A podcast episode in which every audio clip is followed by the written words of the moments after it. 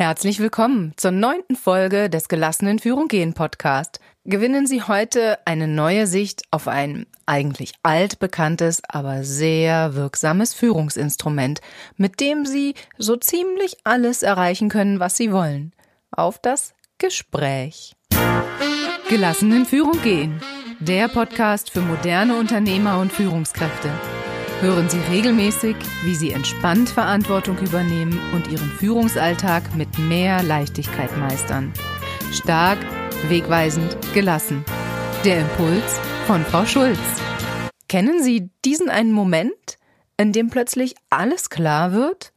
Ach so, ja, jetzt, wenn ich das gewusst hätte, warum hast du denn nichts früher gesagt? Ja, dann dann wäre vieles von Anfang an sehr viel leichter gewesen. Das Gespräch ist das wichtigste Führungsinstrument, das Sie haben. Wenn Sie gelassen in Führung gehen wollen, müssen Sie eigentlich permanent im Gespräch sein mit Ihren Mitarbeitern, nicht nur mit denen.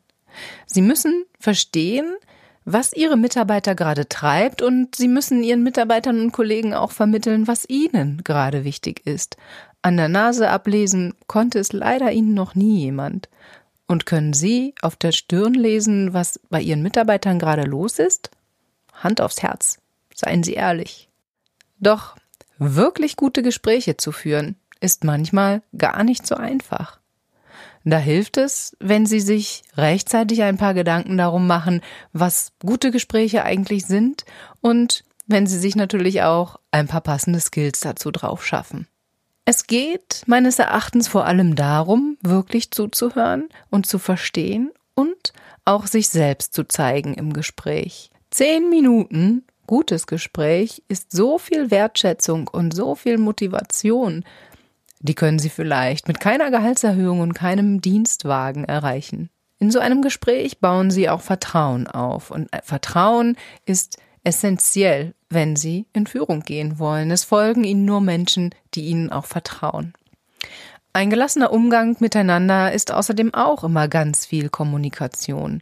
Dabei braucht es natürlich eine Kommunikation, in der wir uns respektieren, in der wir neugierig aufeinander sind, wo wir uns öffnen und zeigen und gleichzeitig zuhören und verstehen wollen, was natürlich auch mal den ein oder anderen Disput beinhalten kann. Denn wenn Menschen nicht kommunizieren oder zu wenig miteinander kommunizieren, dann beginnen sie zu interpretieren. Immer.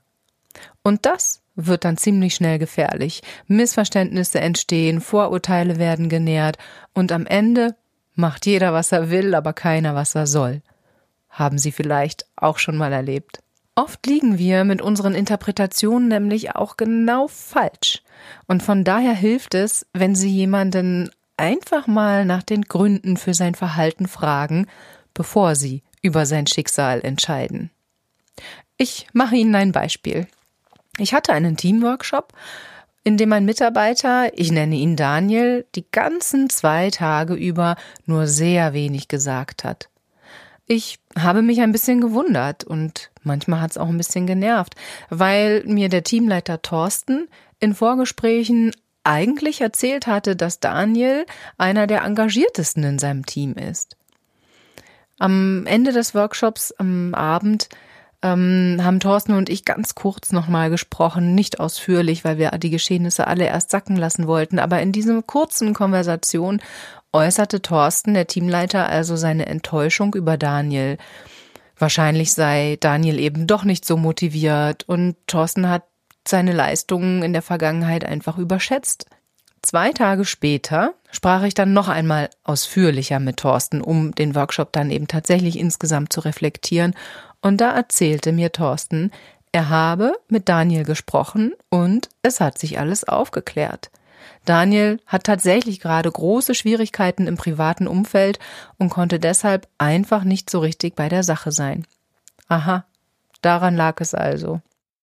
Diese Geschichte zeigt deutlich, mit einem kurzen Nachfragen, was war denn da los? Verbunden natürlich auch mit der eigenen Offenheit für jede Antwort, weil vielleicht hören wir gar nicht so gerne, was dann da kommt. Das klärt so manches. Und anschließend kann man in der Regel ziemlich entspannt wieder dann miteinander umgehen und miteinander weitergehen. Nun kenne ich Führungskräfte, die beschweren sich, dass sie erst nach einem ganzen Tag Meetings dazu kommen, ihre Arbeit zu erledigen. Da möchte ich noch mal ganz kurz zwischenfragen, was genau verstehen Sie als Ihren Job als Führungskraft? Mein Verständnis habe ich schon öfter erläutert. Es geht darum, zielgerichtet Bewegung in eine Sache oder eben in ein Team zu bringen. Und das gelingt nun mal am besten, wenn Sie sich der Kommunikation bedienen.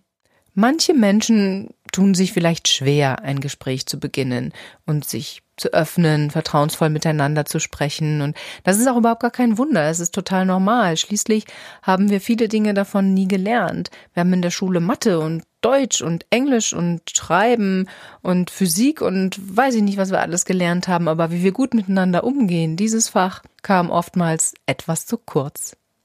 Für ein offenes Gespräch, für ein gutes Gespräch brauchen Sie vor allem erstmal eine vertrauensvolle Atmosphäre oder eine von Vertrauen geprägte Kultur.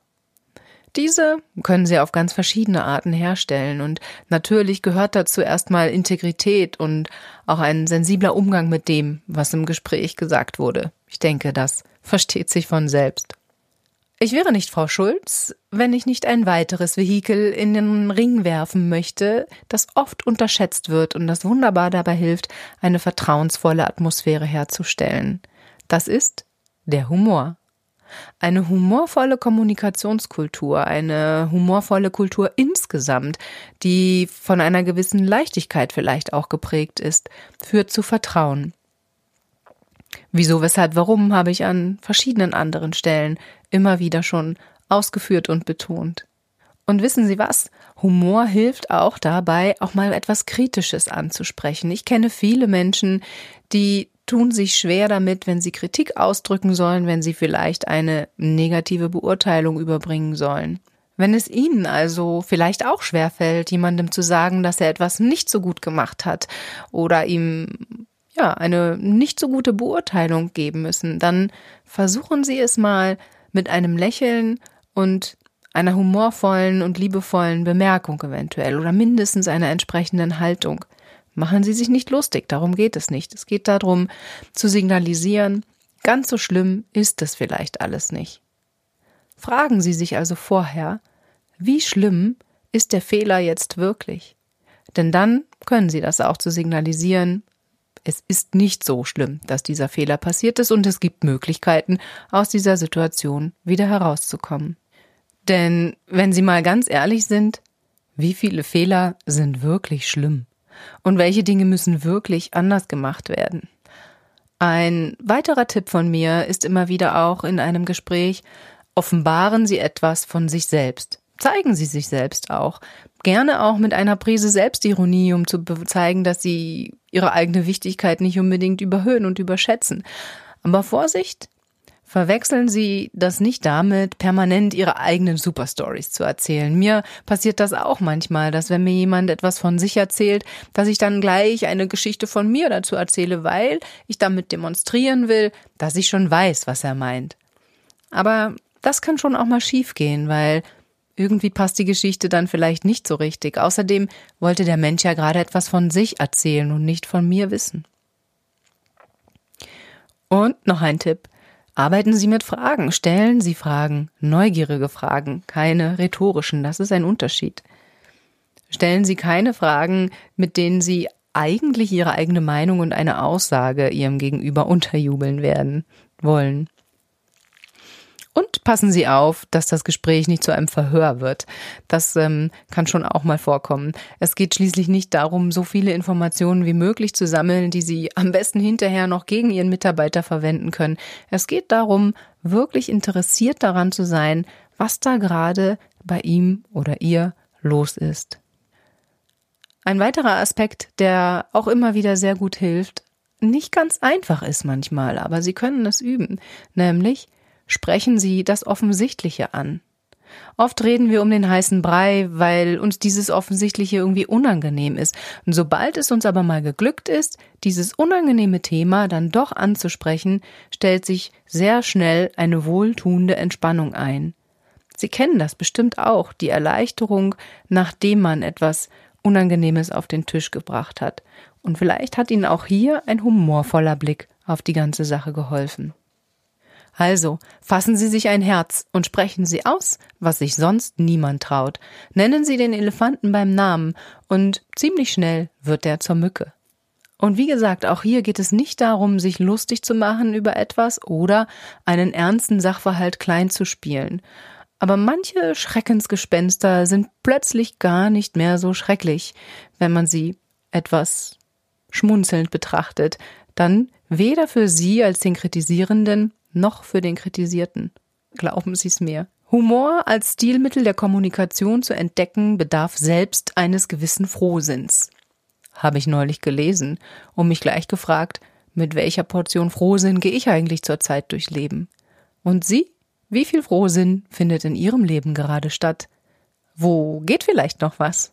Für Gespräche brauchen Sie natürlich auch Zeit. Also schaffen Sie sich die Freiräume für Gespräche mit Ihren Mitarbeitern. Treten Sie den berühmten Schritt zurück und reflektieren Sie mal, welche Ihrer Tätigkeiten, die Sie tagtäglich durchführen, sind tatsächlich Führungsaufgaben.